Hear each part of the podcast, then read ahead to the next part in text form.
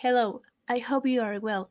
Today we will talk about Spain, knowing its healthy habits, free time activities, among other things. Welcome my companions Arisa Mujica Diana, Bautista Rivera Nancy Guadalupe, Espejel Rivera Daniela Yaeli, Guzmán Jiménez Alondra Enid, Naves Piñones Mariana, and Soriano Yáñez Jacqueline. Country Spain, nationality Spanish, language Spanish and Catalan, location Europe, southwestern, weather warm and rainy, currency euro. The best habits in Spain are very simple.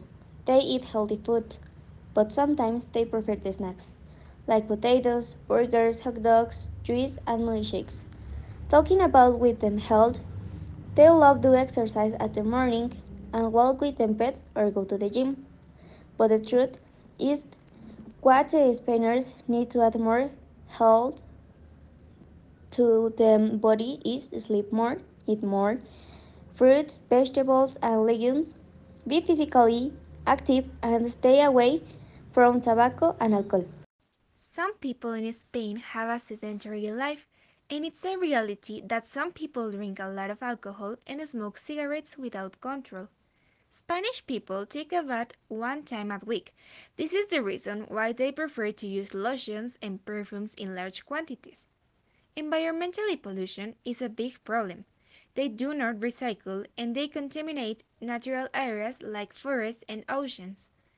Spain is a good country even these negative actions. By conclusion, Spain is a country very beautiful. We know that the buildings are precious and very big. The food have a perfect presentation. The people sometimes aren't any kind. They aren't clean. But the country is a very very beautiful. You can visit Madrid and eat the best food. The best of Spain is the food at Willings.